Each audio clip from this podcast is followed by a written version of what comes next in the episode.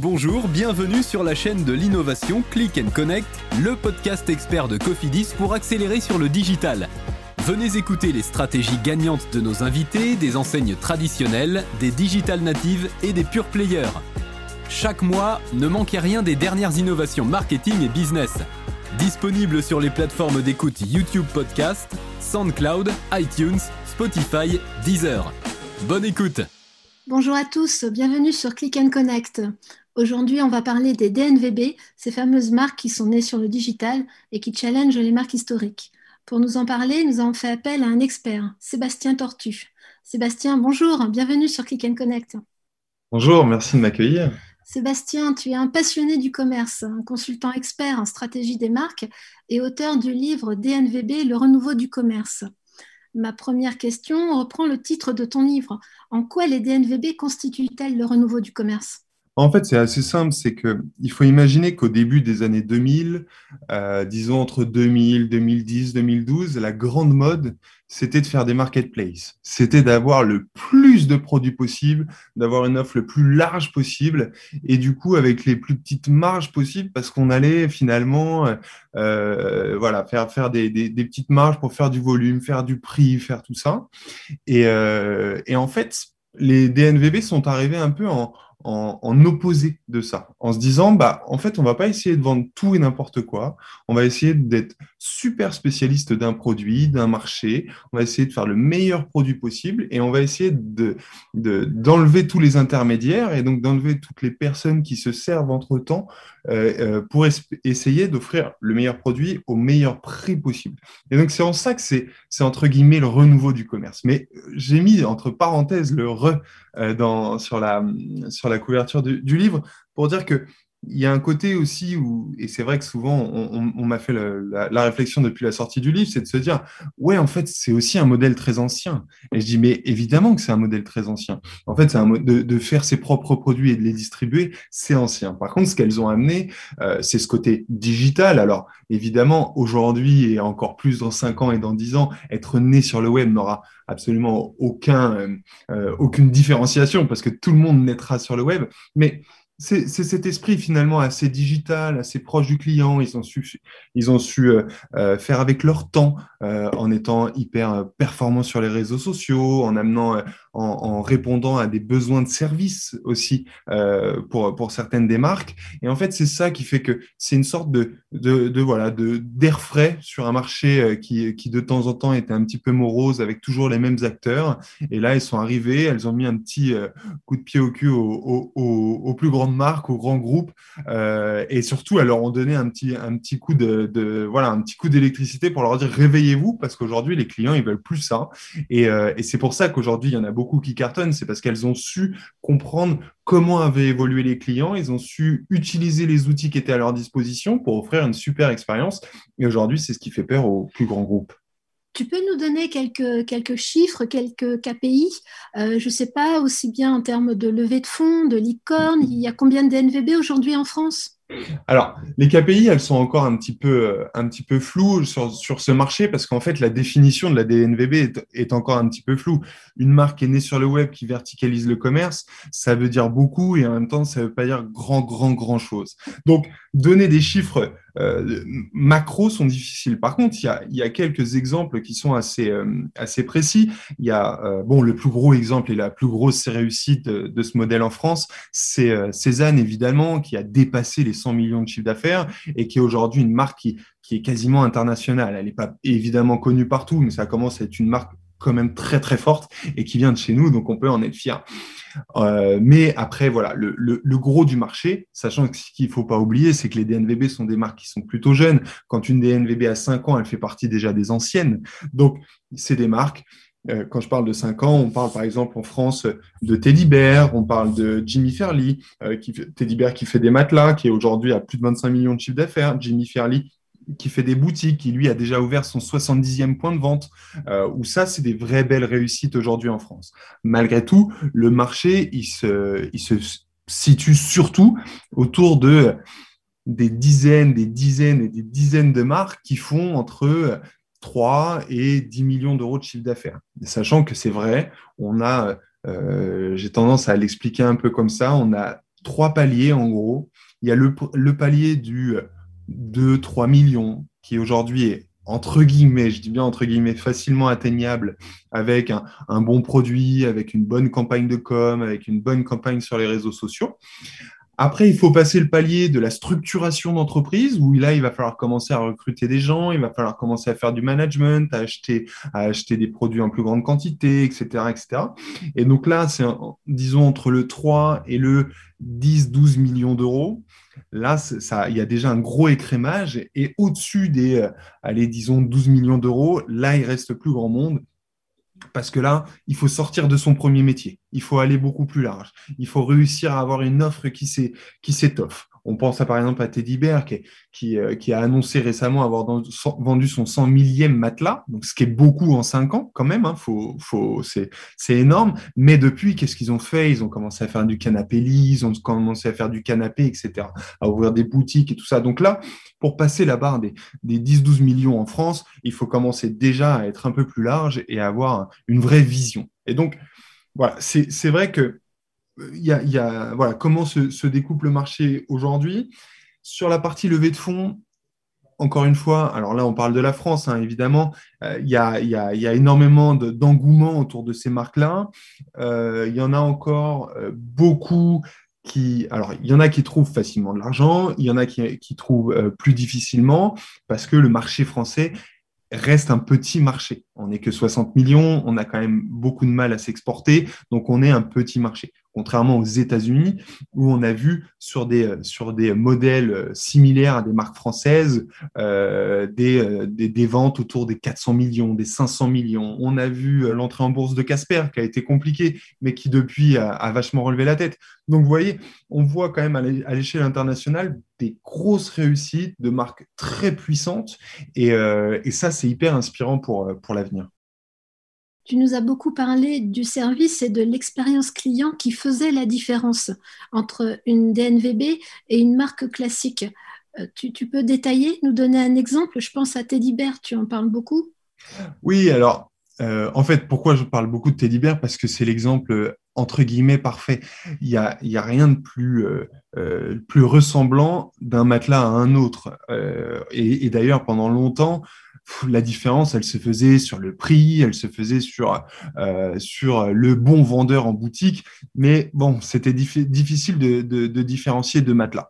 Et en fait, et d'ailleurs, euh, au départ, quand Teddy se lance, il faut remettre ça dans le contexte, vendre des matelas sur Internet, c'est complètement contre-intuitif parce que tout le monde se disait, bah non, un matelas, ça s'essaye, ça se touche, ça se voit, etc. Et en fait, quand on parle de service, c'est qu'à un moment, en fait, pour en avoir discuté avec le patron de Teddy Bear, lui, il a passé ses samedis euh, dans les magasins avant de lancer Teddy Bear, dans les magasins de literie pour essayer de comprendre le problème des clients. Et en fait, il s'est rendu compte que l'expérience d'aller dans un magasin avec un vendeur, de s'asseoir, de s'allonger dans un matelas, c'était hyper malaisant. Et qu'en plus, au-delà du fait d'être malaisant, c'était euh, euh, difficile de, différencier finalement, un peu comme quand vous allez chez Sephora, que vous sentez 10 parfums, bah à la fin, vous savez plus lequel est le meilleur, lequel sent bon, le qu'elles sont pas bons, et puis vous mélangez tout. Bah là, c'était un peu pareil. Et ben lui, il s'est dit, OK, en fait, on se rend compte que quand on rentre dans un, euh, un, magasin de matelas, il y a des dizaines et des dizaines de choix. Or, on n'a pas besoin de ces dizaines de choix. Et donc, je vais créer un matelas qui va correspondre au plus grand nombre, pas à 100% des gens, mais au plus grand nombre, et je vais le vendre comme tel. Donc évidemment, déjà, je vais avoir une réduction des coûts parce que je vais en avoir qu'un seul, mais en plus de ça, je vais avoir un argument qui sera clair et je vais pouvoir, euh, je vais, je vais, je vais pouvoir faire la différence. Mais surtout, quand on parle de service, on parle et d'expérience client, en fait, on parle de lever les freins à l'achat. Et en fait, il s'est intéressé à tout ce qui était les freins à l'achat. le problème du matelas, c'est qu'il faut pouvoir le livrer, il faut pouvoir euh, l'essayer, etc. Et bien lui, il s'est dit, tiens, moi, je vais livrer un matelas. Comme on livre une pizza, vous allez pouvoir le, réserver deux heures plus tard à Paris. Vous pouvez l'avoir 24 heures partout en France. Donc, c'est-à-dire que vous êtes là, il est, il est 16 heures. Euh, ce soir, vous voulez dormir dans un nouveau matelas. À Paris, c'est possible. C'est hyper révolutionnaire à l'époque. Et en plus, pour vous permettre de l'essayer, il vous le laisse et pendant 100 jours, vous pouvez dormir dedans. Et le 99e jour, si vous voulez dire je n'en veux plus, Teddy Bear s'engage à revenir le chercher et à, vous le récupérer, à vous rembourser sans même vous poser la moindre question. Eh ben, ça, c'est le service. Ça, c'est un service et c'est une expérience qui est incroyable. Et en fait, comment il, a réussi à faire ça? C'est qu'ils se sont intéressés au client, à ce que voulait le client, à, quels étaient ses, ses, points négatifs dans son expérience d'achat euh, auparavant. Et c'est ça qui fait la différence d'une DNVB, c'est d'arriver, d'être une page blanche et de réussir à construire quelque chose autour du client. Et c'est ce qui fait souvent la différence avec les, les plus gros acteurs, alors euh, je peux parler de la compagnie du lit ou autre, mais qui ont un business qui est complètement différent, où ils ont des grandes surfaces à occuper, et du coup, euh, ils ont des dizaines et des dizaines de matelas avec des marques différentes à l'intérieur, etc. Et à la fin, ça devient un, supermarché dans lequel la lisibilité et l'expérience, elle est, elle est difficile et voire mauvaise. Donc, voilà ce qu'elles ont réussi à faire, voilà ce qu'elles ont réussi à inventer. Là, il y a l'exemple de Teddy Bear, mais il y en a plein d'autres des exemples. Et, c'est ce qui fait qu'aujourd'hui, il y a beaucoup d'enthousiasme autour de ça, parce qu'on se dit, OK, la, façon de consommer le produit n'est plus tout à fait la même, tout simplement parce qu'on a écouté les clients et qu'on est capable de s'adapter à ce qu'ils désirent vraiment.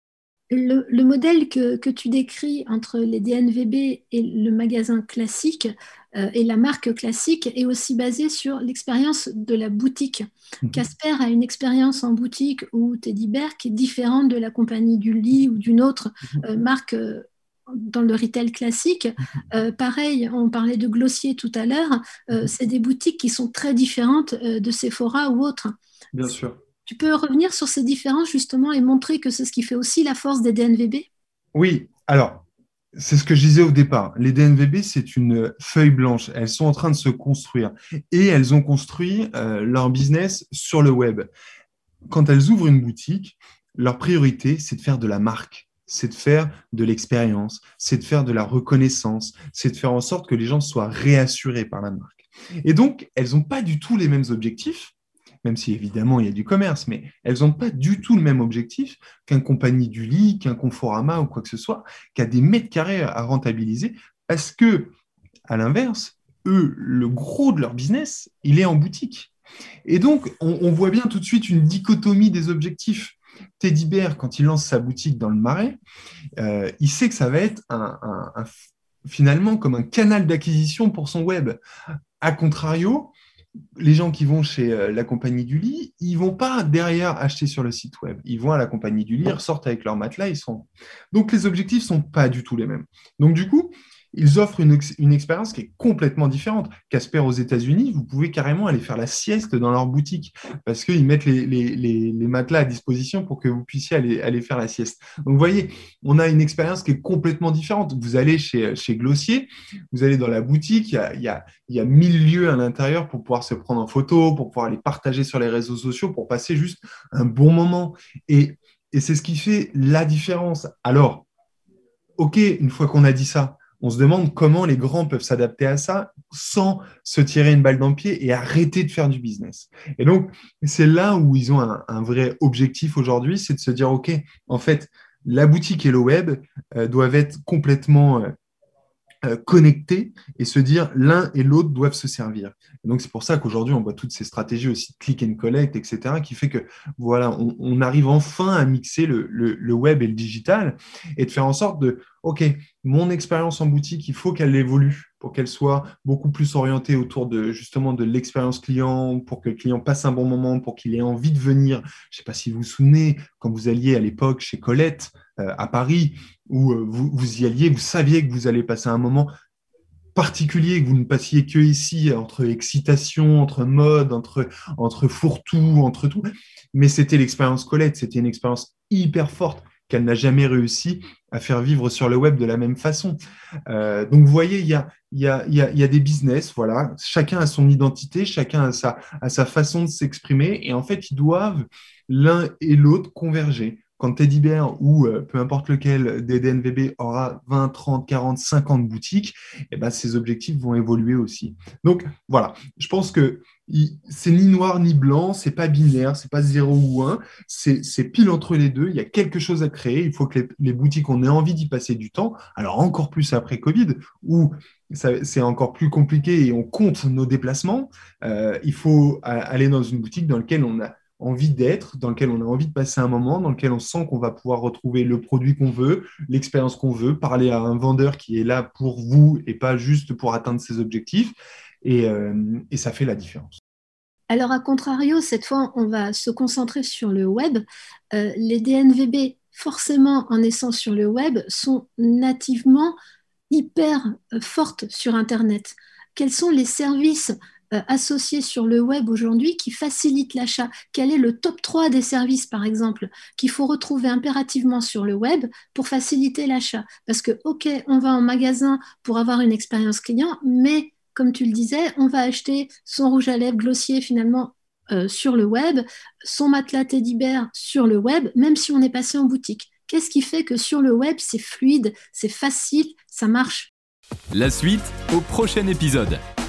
C'était Click and Connect, le podcast de Cofidis.